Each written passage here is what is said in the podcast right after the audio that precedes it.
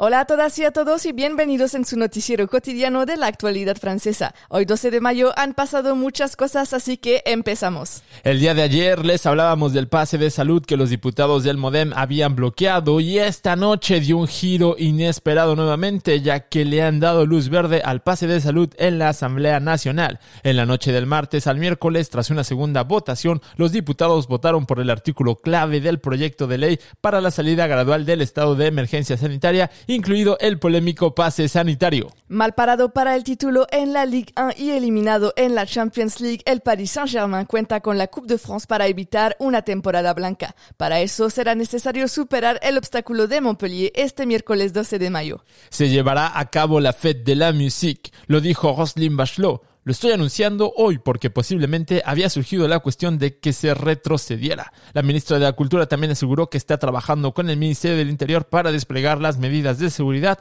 pero afirma que no será útil presentar un pase de salud.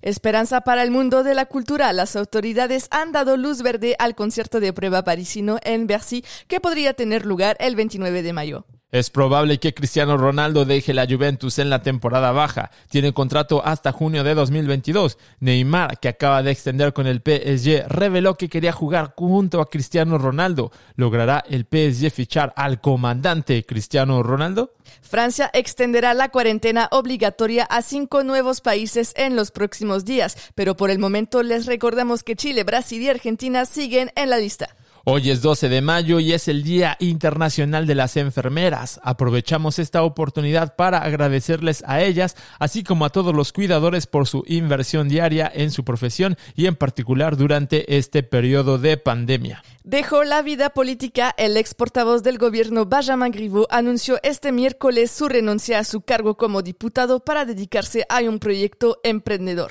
Se requerirá un pase de salud para los espectadores que deseen acceder al estadio de Roland Garros, anunció el gerente general de la Federación Francesa de Tenis. Los restaurantes con una pequeña terraza con pocas mesas estarán exentos de las medidas del 50% que se aplica a partir del 19 de mayo, pero tendrán que instalar tabiques, plexiglas, plantas entre las mesas, anunció el gobierno. Uno de los mayores traficantes de cannabis franceses ha sido extraditado a Francia. Arrestado en marzo en Dubái, aterrizó en París esta mañana y había estado huyendo durante casi 10 años. El Tribunal de Apelación de París ordenó la remisión penal de Air France y Airbus por sus responsabilidades indirectas en el accidente de vuelo Río-París en 2009. Un número histórico de internautas franceses ha querido concretar una cita para vacunarse, mientras que las primeras dosis abiertas a toda la población adulta ya están disponibles a partir de hoy. Como lo pudieron ver, mucha actualidad francesa. Nosotros los esperamos el día de mañana y también los esperamos el día de hoy con un nuevo video de los miércoles de francés